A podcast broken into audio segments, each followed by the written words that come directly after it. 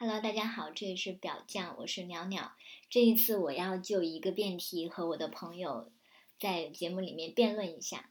辩题就是能不能和你的亲属啪啪啪。然后我邀请来的这一位朋友，他叫旭旭，他会持反方的观点，呃，就是反对和亲属啪啪啪。我呢，我就暂时持正方观点，可以和亲属啪啪啪。那我先请旭旭作为反方来陈述一下他为什么反对。好，大家好，我今天是一个反方的立场，希望大家不要给我扔臭鸡蛋就好。然后我主要从必要性、平等性和法律层面这三个方面。首先来说说必要性，我觉得就亲属间他没有性也不会损害。他的亲情的伟大之处，比如我们听过很多呃伟大的母亲、伟大的母爱、伟大的父爱所做出来的一些光荣事迹，但是我觉得夫妻是有性关系，但是反而有的时候是呃夫妻本是同林鸟，大难临头各自飞。呃，然后结婚离婚视同儿戏，然后比如说炮友也是有性关系，但是就是一拍即散呀，就是很随意的关系，连可能连朋友都算不上。所以我觉得亲属间性行为是不是就是多此一举，画蛇添足？我没有他，我也很伟大，很值得歌颂，而且能满足我一种情感的需要。我有了他，我觉得也不会多带来一些什么，反而。有这种关系的，呃，这种感情，比如哪怕夫妻、男女朋友或者炮友之间，我觉得不过如此啊。呃，另一个必要性呢，我想说一下，就是我呃一般认为，就是亲属间的性行为，大部分都是在一方家长缺席的情况下，就比如说单亲家庭中。那么我想，就是在正常的欲望如果能够得到一个合理的，而且是有效性的满足和疏导的话，那么这种。亲属间的性行为的发生的概率或者必要性是不是就会小很多？所以就是解决这个问题的方法，我觉得不一定就是让亲属间的性行为合法化，而是比如说通过一些更更合理或者是大家更容易接受的方法，让正常的欲望来得到一种合理的满足和宣泄宣泄。比如说性产业非罪化，呃，我去找一小姐或者找一。男性工作者来满足一下，或者是让再婚变得更加便利。比如说，在一些农村或者是偏远地区，哪怕其实城市中的人可能都会有这种观念，就是好女不嫁二夫呀，呃，这种的，就是说让再婚，呃，变得更加便利，这样我们的欲望能够得到一个非常合理的满足。那么，亲属间性行为存在的必要性究竟还有多少呢？还有一方面，我就说，亲属性行为是否是否只是一种就是恋恋老和恋童的一种就近原则？比如说，我就是喜欢一老头，就喜欢比我大的，就是嗯老太太那种的。那我去大街上去寻摸一个，那还挺费事的。那然后可能遭遇抵抗，然后我可能还背上一个强奸的罪名，然后也不一定就能促成了这桩美事。但是我家里就有现成的，我我爸或我妈，这都是比我大很多的呀，或者我爷爷我奶奶。那比如说我要是恋童，我去我去大街上，我去幼儿园里去找一个，那我可能会被法律惩处啊，然后我背上道德的压力啊，然后各方面可能在这种因为不熟悉，还要彼此探索呀，就是还蛮费事的。但是比如说我跟家里的这些嗯，就是晚辈或者是同龄之间的呃表表兄妹之间就很方便呀，大家都很熟悉，呃就嗯。就很容易上手，很容易，呃，就很容易得到满足。是否这种行为只是一种就是恋童恋童恋老的一种变体，或者是一种更加投机、更加方便的一种行为呢？下面呢，再来从平等性的角度来说一说，因为我我是比较崇尚一种平等的关系，我觉得这样对双方呃进一步的发展都是更有好处的。但是在亲属性行为中，我觉得权利关系是非常难以避免的。一方面你面临一个代际的权利，另一方面还有一个性别的权利，包括其他的，比如说地位的差别呀，呃，心理成熟程度的。或者就比如说，就一个就是一个霸道总裁，一个就是天真无知的幼女，这个就是双方权力差太多了。而且比如说知识储备量，一个是比如说上过很多年学的，一个才是呃小小学的，那你很难去保证平等性。他可能就是在这种关系中，就是被胁迫，然后被诱导。还有一种就是他被胁迫、被诱导，自己都完全不知道，他觉得这很正常，因为他只接触了这种方式。而且我觉得。在一个人形成一个独立思考的呃能力之前，他是很容易被二元思维去引导的，就是不是好就是坏，而且又会有带入一个就是我的亲人，我的我的呃亲属，他们是不会害我的，这是人的一种本能，我觉得。然后既然他们不会害我，就是对我好的，那我觉得没有问题啊，很很 OK 啊。他们都没有接触到就是不好的那一个方面，或者是没有。摄取到足够的信息来去进行一个分辨，就被裹挟到这种态这种关系当中去。他们觉得是好，是是不是只是一种就是，呃呃，就是我我不知道，因为一一一种无知而带来的一种觉得是正确的呢？所以我觉得这些都是非常值得怀疑的。那最后我们从法律方面说一说，而且这一点说的也是主要针对儿童。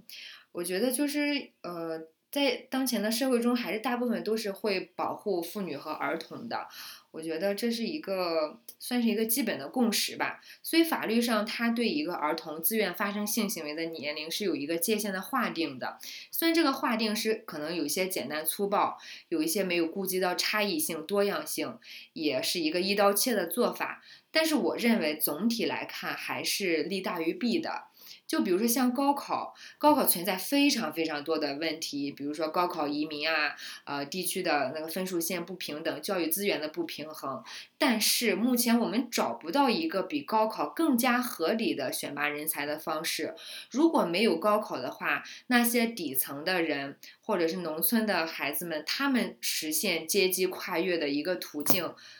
还有还有没有？所以就是说，哪怕这个年龄线的。这个法律规定的年龄线是有诸多不合理之处的，但是我觉得它的存在还是有必要的。所以在它存在有必要的前提下，我们大家都应该去遵守遵守它。嗯，目前就先从这三个方面吧。嗯，好的，谢谢旭旭。嗯，等一下。好，刚才旭旭他是从三个方面，第一个。必要性，第二个是安全的关系，第三个是法律层面。那我就从这三个方面去回应一下旭旭他反对的这一些理由。首先就是他说必要性，呃，难道我们所有的事情都是因为必要而做的吗？我很想吃冰淇淋，我能不能吃？现在讨论的是，当我想要那样去做的时候，我可不可以去做，而不是要谈它的必要性。第二个就是他说欲望。有很多种疏解方式，很多单亲家庭，因为因为呃他的那个呃，比如说爸爸妈妈呃是单亲，然后不能够有及时的那种欲望的疏解的渠道，所以才会呃和孩子发生关系。这可能是一个假设，那我就假设它真的存在。但是，难道有大众的方式来疏解欲望，小众的方式就不能被接受吗？难道有异性恋、同性恋就不能被尊重吗？嗯，所以我认为这也不存在。然后他说，就是呃，哪怕没有性，亲情已经很伟大了，还有必要再多加这一条关系吗？但是性不是为了伟大，性就是一种欲望。嗯，另外你说什么才是合理的那种方式呢？其实标准不在你那里，然后每个人都有每个人的标准。我觉得只要他不影响别人，他就可以说是合理的。然后就是他说可能那个关系，亲属之间的那个啪啪啪，可能存在一个呃恋老恋童的就近，或者是呃存在长辈对孩子的引诱，这些都有可能。但是我们反对这一种对孩子的引诱和利用，呃，但是他不能一刀切的就否定。就比如说成年人之间的那种亲属性，是不是就可以被尊重？然后，嗯，不是引诱的，而是孩子自己主动的，这是不是又可以另当别论？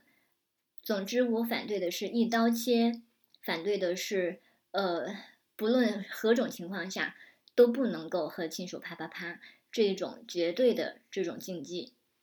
然后第三个，法律对儿童的保护。旭旭说的这一点其实非常关键，就是很多人就说是父亲强奸孩子，但是他把它包装成一种引诱，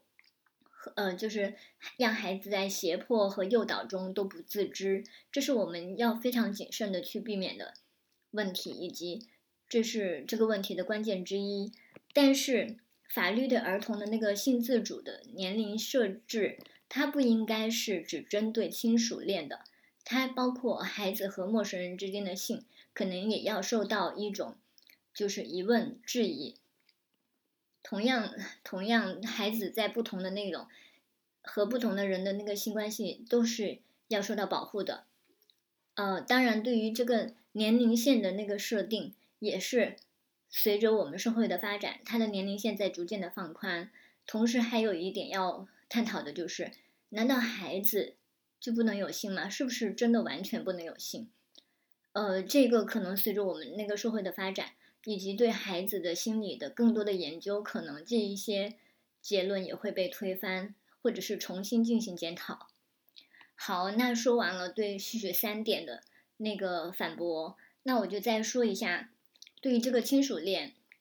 或者是和亲属啪啪啪，其实还是遵循对性爱的那。几个原则，第一个就是不影响他人，第二个就是安全的，第三个可能是私密的。嗯，在这三个原则底下，其实我就觉得他好像跟其他人没什么关系，这是轮不着轮不着你去反对，甚至你反对也是无效的，因为他可能就已经在默默的发生了，并且他之所以你不知道，是因为他没有对你造成坏的影响，对吗？然后第二个就是。其实亲属间的啪啪啪性行为，甚至是恋爱等等，它一直都存在，就从古代开始到现在，一直都是存在的。甚至它以前是合法、合理，是可以公开的。就像是以前很久以前就还有这么一句话说：“表哥表妹亲天生一对。”但是后来就随着是优生学的发展，就开始对这种所谓的表哥表妹近亲繁殖。呃，可能造成那个后代的不利的影响，那个不好的遗传等等的这些原因，所以这些也被禁止了。但是如果避开，就是很巧妙的避开生殖繁育 这一个问题，是不是他们之间的那个性行为，呃，也跟也不会带来坏的影响呢？然后这就是我跟呃旭旭之间的一个模拟的辩论。其实只是为了把这个问题的很多东西先呈现出来，接着我们要给大家说一个真实的跟亲属啪啪啪的故事。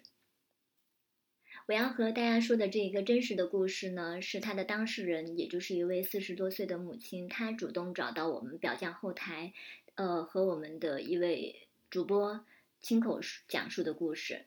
他就说，他也是一个单亲的妈妈。然后，当他的孩子十七岁的时候，他自己就是这位母亲，她自己在看一些小黄文的时候，就发现有母子性这件事情。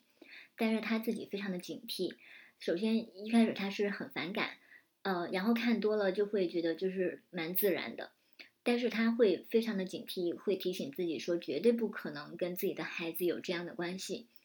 呃。但是他同时又有一重好奇，就是孩子对这一种和妈妈之间的那种关系、亲密关系是怎么看的，所以他用了一种很巧妙的方式，就是注册了一个新的 QQ 号，拿去加他儿子的微信，呃 QQ，然后在上面像一个朋友一样，先和孩子聊游戏、聊别的同龄人的话题，然后慢慢开始开启性的话题，接着就和孩子谈起就是这种亲属恋。母子恋这一些话题，他没想到的是，他的孩子对于母子恋这一种东西反而了解的非常的多，甚至他会主动发一些小黄文，呃，或者是一些所谓的科普文章给自己看。他发现自己的孩子虽然才十七岁，但是对这些东西不是仅仅有那种简单粗暴的一种幻想，而是有很多的思考。甚至自己已经在搜集一些资料来证明自己的合理了。这时候，他对孩子的认识就会发生一个转变，就是原来孩子对这些东西也是接受的。所以某一天晚上，他就跟自己的孩子出柜了，就说，呃，一直以来跟你在网上联系的那个同龄人其实就是我。然后当天晚上，他和孩子就发生了第一次的性行为。在那一天晚上以后，他其实就把自己这位母亲把自己当成一个孩子的性教育的导师一样，然后教他的孩子戴套，的教他的孩子怎么样去取悦女性的身体，然后怎么样去享受这个性。嗯，当然，在这位母亲的讲述中，我自己个人认为，她可能是规避了一下。自己作为母亲这一方角色，她在其中可能也是享受到性的愉愉悦的，只是他在讲述中一直在回避这一点。他一直在强调自己对于孩子是一种性教育的初衷，然后 最后达到的也是一个性教育的效果。嗯，然后同时他强调的一点是，在现实生活中这一类的母子恋非常的普遍。数量远大于我们的想象。他拿自己周围的人举例，就说他以前从来没想到过，原来那么多的人跟自己的孩子有这个性关系。呃，他指的是母子性关系。嗯，但是还有一点就是，他觉得既然那么多的人都在偷偷进行这一种性行为。为什么不拿出一些好的例子去告诉大家说，你们可以，呃，怎么样同时拥有这种，呃，生活，而且又不把它往一条歪路上走，呃，就是避免对双方的那个心理成长啊，什么呃个人未来的发展啊这些东西造成的坏的影响，他觉得可以拿自己。作为一个成功的案例，去影响更多有类似行为的人。嗯，还有一点就是，当我们问他，嗯，那你觉得就是父女之间的那个性行为，呃，是不是跟你们母女母子关系一样呢？这位母亲她就说，呃。父女之间的那个性关系可能就不一样了，因为万一这个女儿她以后出去遇到了一个有处女情节的男朋友，然后对方很介意，那这样的话就会造成对女儿不好的影响。事实上，在我看来这一点是非常双标的。不过，关于他的这个故事，我们还有很多想聊的，我就今天就和旭旭一起来聊一下。嗯，旭旭，你也看过他的这个故事，那对于这一些，你比较印象深刻的点在于哪里？啊，主要有两点。第一点就是他一直在强调他的初衷就是这是其实是很好的一个性教育，然后我就觉得这种亲自上阵、亲身示范的性教育是否有必要？那比如说，我要为了让我孩子接受更好的教育，难道我还要去读个博吗？我觉得让是呃有些教育该交还给社会的就去交还给社会，亲自上阵是否是一种越俎代庖？呃，这是呃这是第一点。第二点就是说。还是对刚才呃鸟鸟提到的那个双标的问题，我觉得但凡是有一点就是基于男女平等的话，都会不假思索的说，那父男父女恋也一样呀。那比如说呃，那我怕我的儿子将来会遇到一个有处女情呃呃处女情处男处男呃呃他说如果是父女恋的话，我怕我的女儿将来会遇到一个有处女情节的丈夫。那如果那你的儿子难道你不怕他将来的女朋友会非常？厌恶这种亲属性行为嘛？嗯，那如果我们应该做的，我们我觉得最好性教育就是应该破除掉这种处女情节和这种就是乱伦的禁忌。所以就是说，如果性教育只是一种就是偏颇体位啊，对，性技巧，对对对，这样我觉得，嗯，可能是有一些片面吧。嗯嗯。对，其实我自己觉得他是有意的在忽略说这一个关系带给他个人的那种愉悦的，可能呃他会认为说，如果他呃说出说我在这个关系里面是享受的，那就会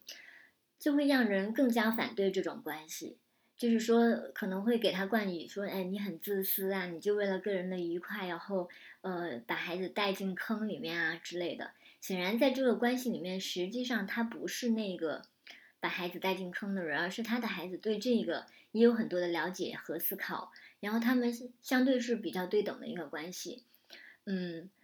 呃，可是他仍然不敢承认他在这其中他是有享受到的，包括他一开始为什么会对这个母母女。母子的性行为开始感兴趣，也是看了小黄文，然后欲望上在这一点上被激发了。嗯，显然这一点我觉得是挺难回避的，但是他回避了。嗯，所以他仅是用一个性教育的那个那个名义来说，我觉得也可以理解。但是这样子的确是有一点，呃。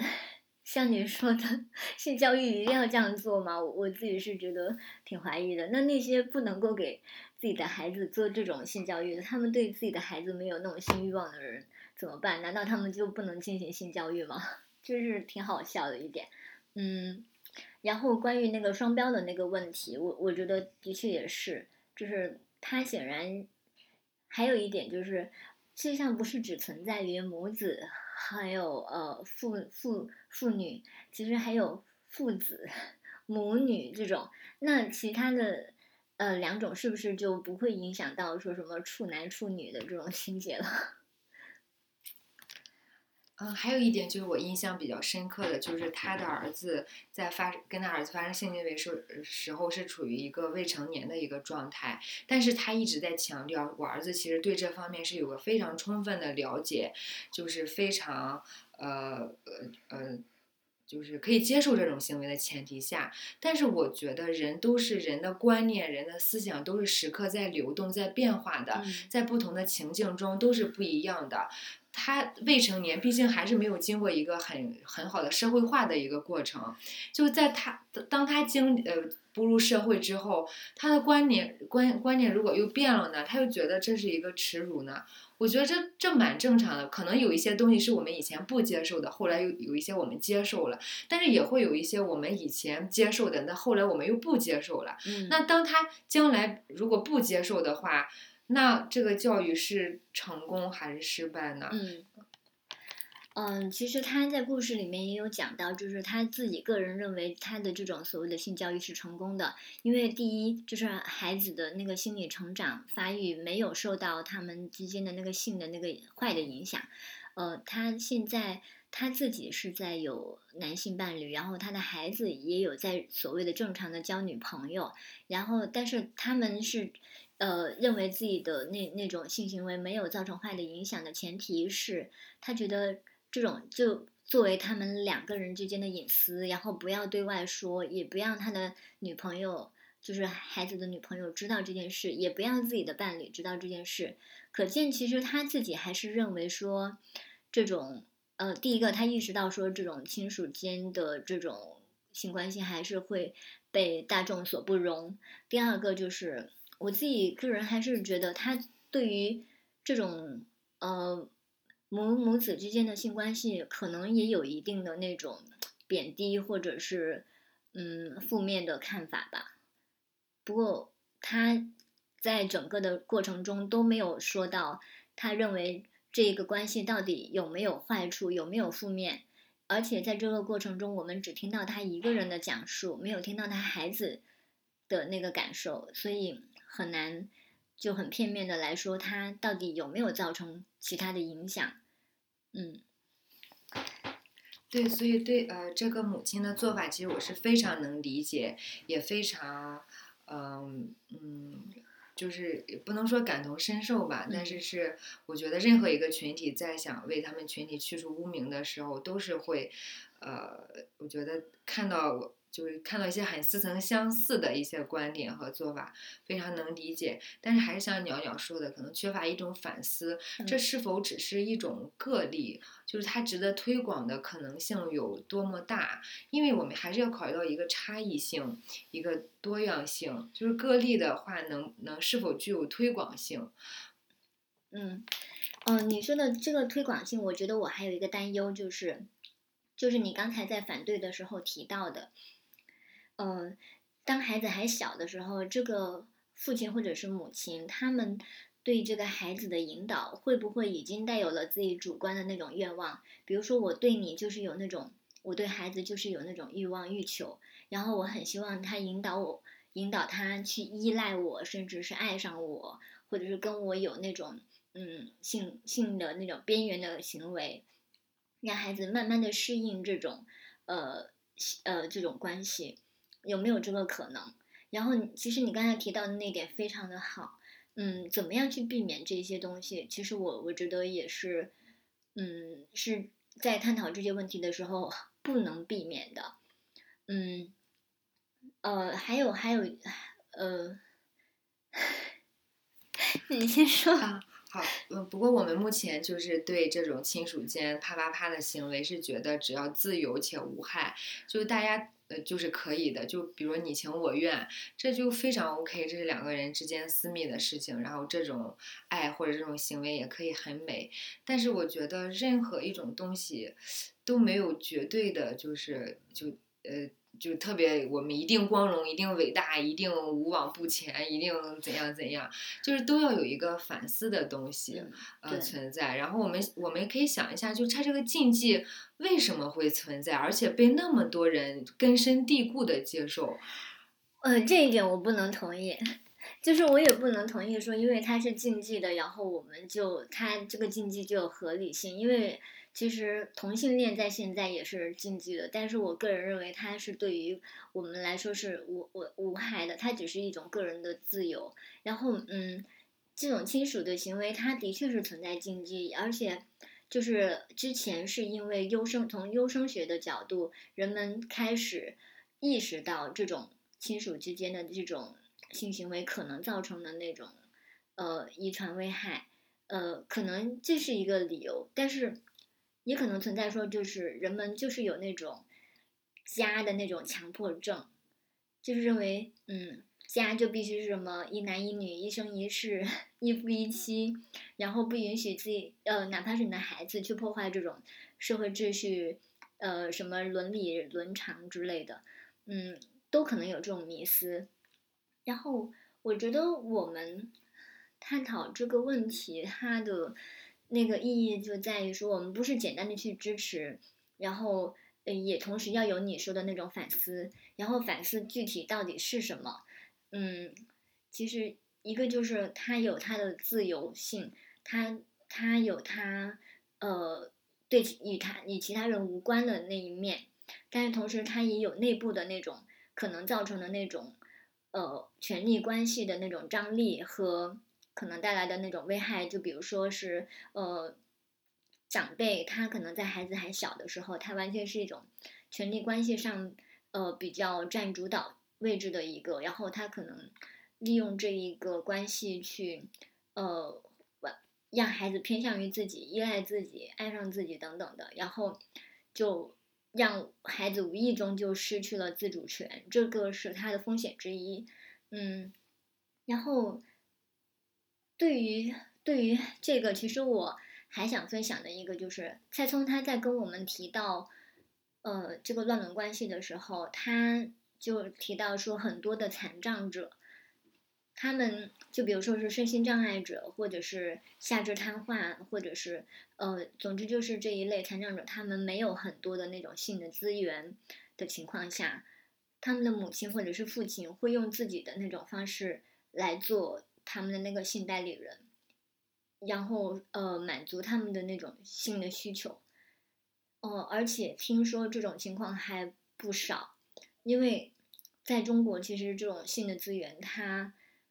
其实途径还蛮少的，你就是呃普通的人可以去约炮啊，然后可以去呃结婚谈恋爱去获得，或者是找性关系，但是呃或者是找性工作者。但是对于残障者来说，他们的选择可能更少。啊，谢谢娘娘刚才给我们补充的一个，就是关于残障人的呃亲属间性行为一个非常重要的信息。毕竟这个群体我们在日常生活中可能较少接触到。还有就是给我们讲故事的嘉宾，还有一点我比较深印象深刻的地方就在于，他一直强调就是给孩子做这种性教育，他是觉得特别好的。但是如果发展成母子恋、父女恋，就发展到恋爱关系，他可能就持一个比较反对的态度。嗯，这一点我觉得。呃，我觉得我们在觉得这种亲属间性行为是非是一种自由、一种权利的时候，不应该把就是恋爱关系再剥离出去。嗯，我觉得他们都是我们在或赞同或者是一个尊重的范围之内。嗯，好，今天我们对于这个话题的讨论就暂且这样。为什么用辩论的方式来呈现它关于这个问题的很多的那些争议呢？其实是因为我们现在对于这些问题其实没有一个定论，呃，也很少有人敢站出来说我是支持亲属性行为或者亲属恋这样的话的。嗯，我们就只能用这种辩论的方式呈现很多，就是对对这些争论的不同的看法，然后也欢迎大家加入这个讨论。谢谢大家，拜拜，拜拜，嘿嘿嘿，谢谢谢谢。啊，不客气。我操，